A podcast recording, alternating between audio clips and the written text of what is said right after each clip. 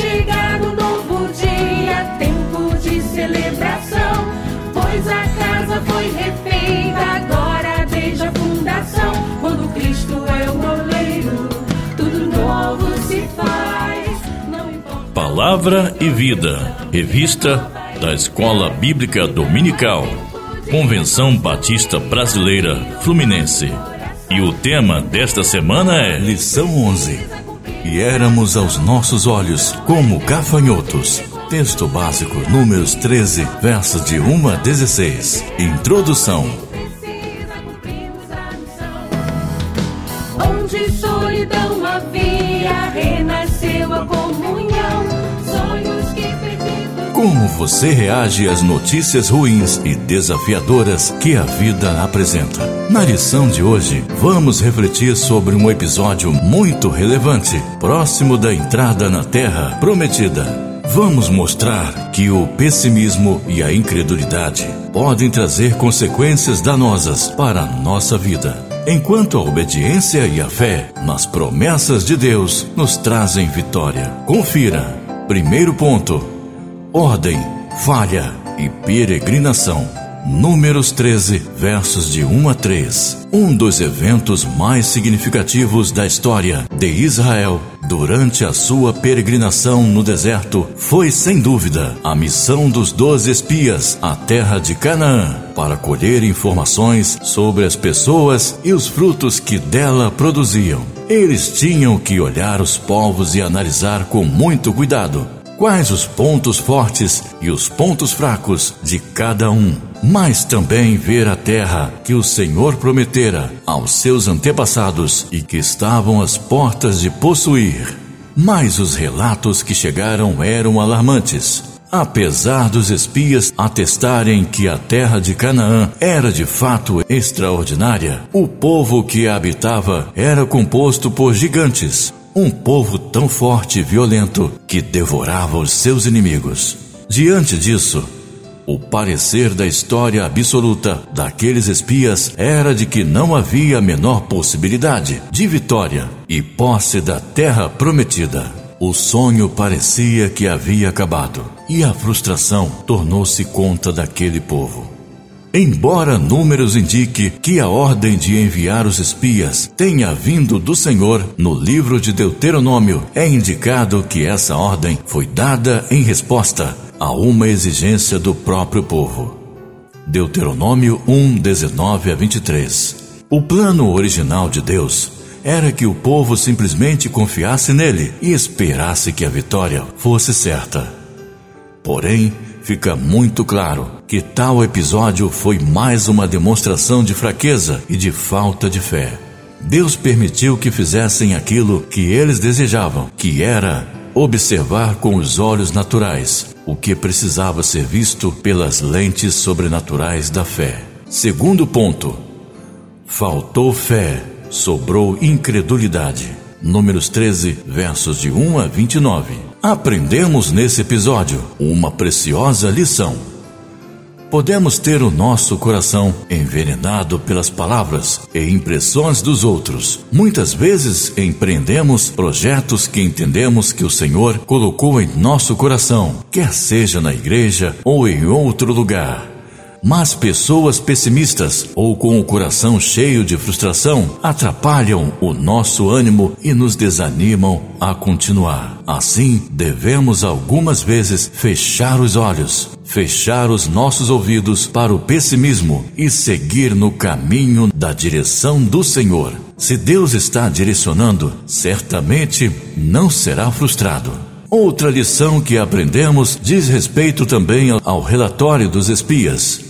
Diziam eles, em sua maioria, que havia uma terra belíssima, porém habitada por povos perigosos. Mesmo tendo a promessa do próprio Deus de que iria expulsar todos os habitantes daquela terra, os espias deram uma grande ênfase às dificuldades e não às recompensas. É muito comum as pessoas darem ênfase às coisas ruins que acontecem em suas vidas e se esquecerem das bênçãos e das promessas de Deus. Como servos do Senhor, temos a vitória garantida e isso deve nos trazer uma enorme esperança. Não há, portanto, razão em compreendermos a vida pelos olhos pessimistas, mas sermos gratos a Deus pelas enormes bênçãos derramadas em nossas vidas. Como bem compôs o poeta sacro, Quantas bênçãos, contas quantas são, recebidas da divina mão. Uma a uma, dizes de uma vez, hás de ver surpreso quanto Deus já fez. O resultado dos relatórios e da incredulidade por parte de dez deles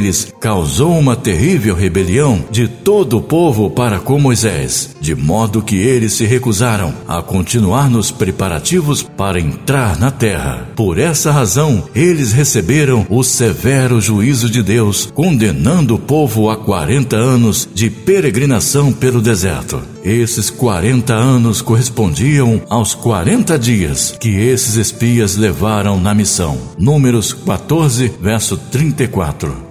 Podemos observar, porém, que esse período, na realidade, é um arredondamento, uma vez que o número exato da peregrinação no deserto foi de 38 anos. Deuteronômios 2, verso 14. Terceiro ponto: Josué e Caleb, exemplos de fé e obediência. Números 14, verso 8 e 9.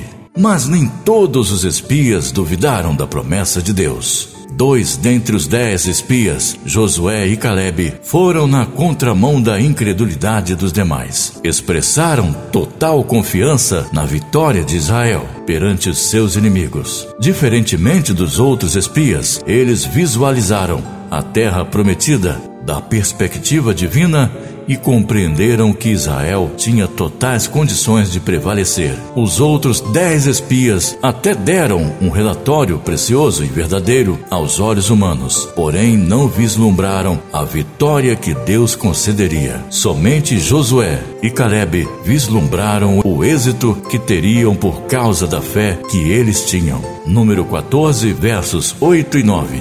Por essa razão, Aqueles dois valorosos homens foram premiados por suas respectivas atitudes de fé e obediência, pois viveram o suficiente para conquistar e entrar na terra prometida, por manterem os olhos fixos nas promessas de Deus e não nos obstáculos do caminho. Números 14, 30, capítulo 26, 64 e 65, capítulo 32, versos 11 e 12. Josué e Caleb mostraram verdadeira fé, enquanto os outros dez somente enfatizaram as dificuldades. A incredulidade sempre vê os obstáculos, enquanto que a fé sempre vê as oportunidades.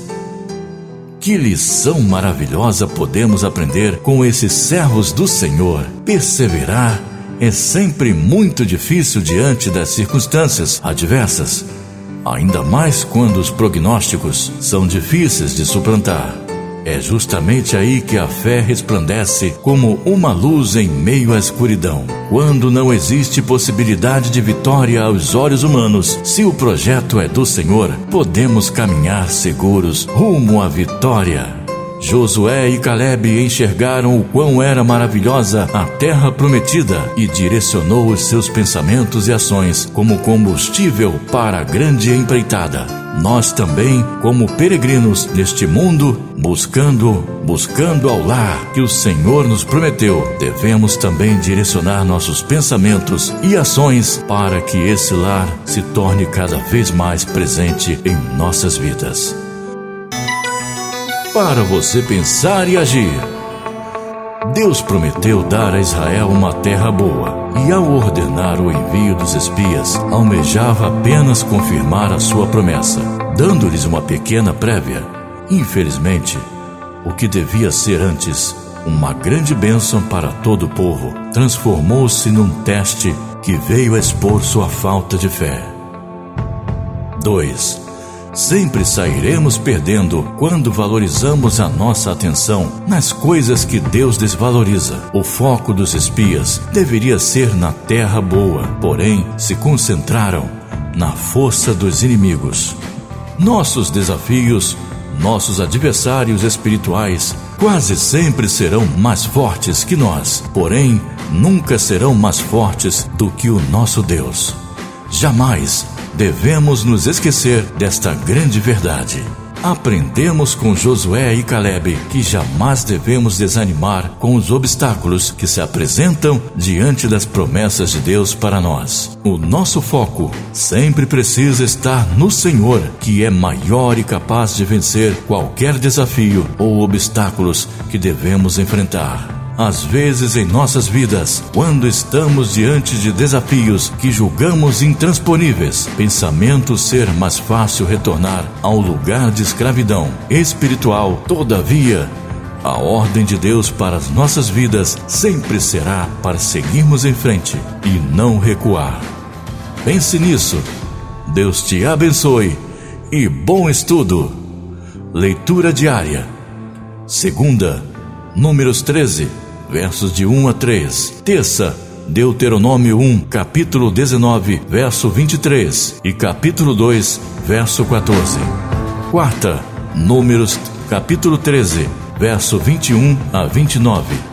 Quinta, Hebreus 10, verso 38 e capítulo 11, verso 6. Sexta, Números 14, versos de 13 a 19. Sábado, Números 14, versos de 20 a 24. Domingo, Números, capítulo 1, versos de 1 a 4.